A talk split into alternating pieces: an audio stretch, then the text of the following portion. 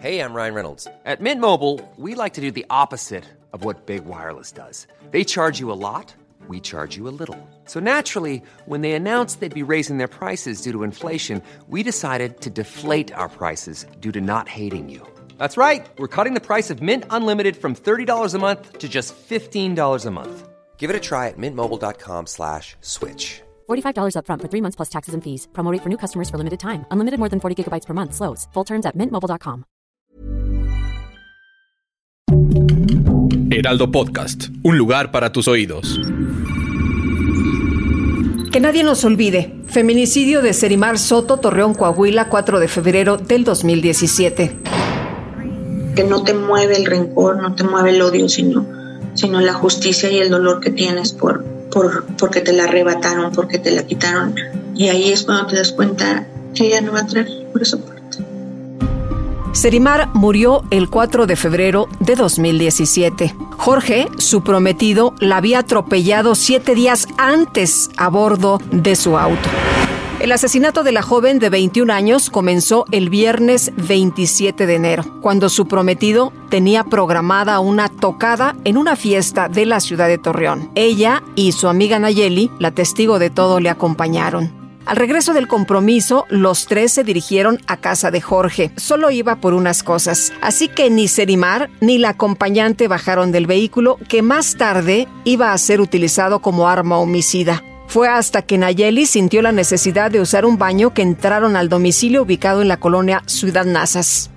Una vez dentro, los reclamos y los insultos a la joven que tenía la ilusión de casarse en agosto de aquel año no cesaron. Ella no pronunciaba palabra alguna. Sandra, la hermana mayor de Serimar, recuerda que así solía conducirse.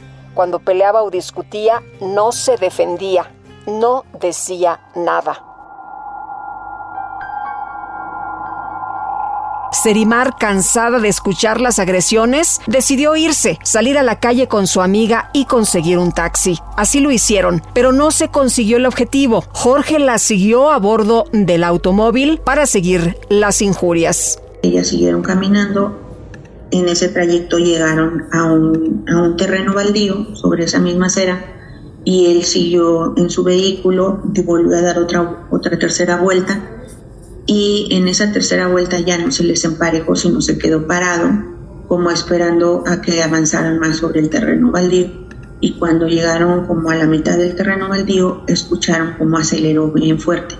Ese acelerón las hizo voltear a ver el carro y cuando vieron venía hacia ellas. Entonces ellas lo que hicieron fue correr hacia adentro del terreno baldío, eh, pensando que, que a lo mejor pues lo iba a detener el, la banqueta y un, como una especie de bardita que tenía ese terreno que medía como unos centímetros, que no era mucho, pero sí, sí tenía como, como si fuera un cimiento.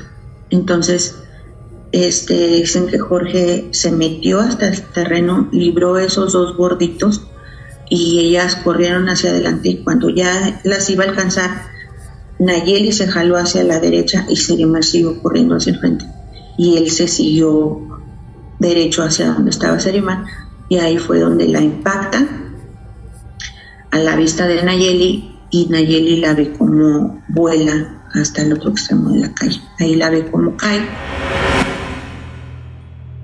Desde ese momento, Seri no volvió a tener conocimiento. No se pudo despedir de nadie, ni siquiera de su hijo pequeño, Romeo, que días más tarde quedaría en la orfandad. Tras el impacto, el feminicida huyó, no sin antes abrir la cajuela del carro y tirar al asfalto las cosas de la mujer a la que pretendía llevar al altar. Nayeli no daba crédito a lo que sus ojos habían visto. Estaba en shock y tardó unos minutos en poder ejercer alguna acción. Mientras, y a pesar de la hora, la gente que escuchó el tremendo ruido del motor del auto comenzó a reunirse alrededor de la escena del crimen. Uno de ellos llamó a los servicios de emergencia y en el lapso de espera, de forma misteriosa, llegaron los padres de Jorge, quienes en ningún momento se acercaron a Serimar, sino más bien a la amiga, a quien cuestionaron sobre todo lo ocurrido. Los paramédicos llegaron y de inmediato atendieron a la joven que se hallaba inerte en el suelo prepararon su traslado a un hospital y necesitaban a alguien que los acompañara. De inmediato, la madre del feminicida decidió que sería Nayeli quien lo haría. Desde luego que la amiga no se negó, a pesar de estar aturdida por el trauma. Estando en la ambulancia le marcan por teléfono al papá de Jorge y le dicen Nayeli, si te preguntan los oficiales qué sucedió, niños, que las tres, los tres iban en el vehículo y chocaron para que no se haga mucho problema. La amiga no aceptó. Seri quedó muy lastimada, estuvo siete días en coma. Romeo, su pequeño hijo de entonces tres años, no logró despedirse. Ella tenía todo su cuerpo quebrado. Tenía una hemorragia muy fuerte interna en la pierna, este, que no le pudieron controlar nunca. Necesitó transfusiones y, y luego le decretan la muerte cerebral. Y ahí es cuando la desconectan.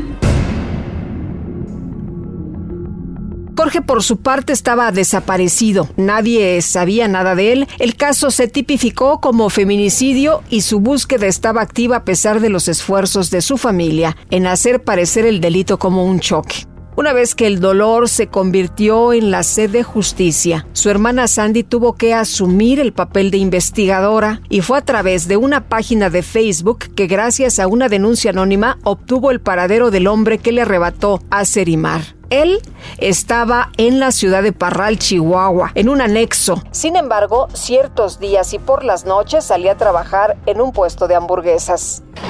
Fue detenido el 10 de agosto del 2017 en Parral, Chihuahua hallado culpable y sentenciado a 46 años de prisión. Su defensa ya ha presentado su recurso para apelar la sentencia mismo que le fue negado. No obstante, aún les queda un alegato más.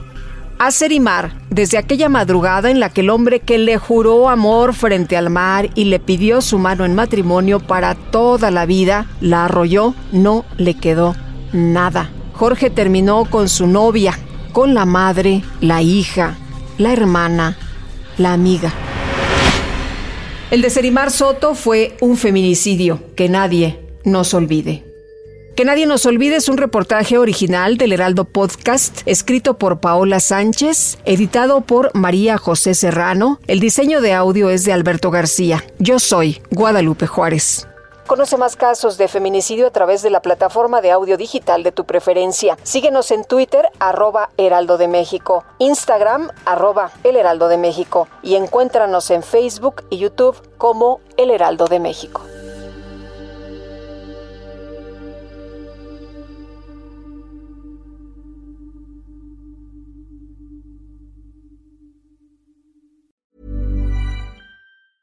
Want to get a chiseled look in the jawline? Sculpt and shape your jawline with added volume from Juvederm Volux XC. Juvederm Volux XC is an injectable gel specifically designed to be robust enough to improve moderate to severe loss of jawline definition. And it is the first and only hyaluronic acid filler approved for the jawline. Add volume to your jawline for a chiseled look with Juvederm Volux XC. For important safety information and to find a licensed specialist, visit juvederm.com. That's J U V E D E R M.com. Not for people with severe allergic reactions, allergies to lidocaine, or the proteins used in Juvederm. Common side effects include injection site redness, swelling, pain, tenderness, firmness, lumps, bumps, bruising, discoloration, or itching. There's a risk of unintentional injection into a blood vessel, which can cause vision abnormalities, blindness, stroke, temporary scabs, or scarring. Talk to a licensed specialist to find out if it's right for you. Visit juvederm.com. That's J U V E D E R M.com.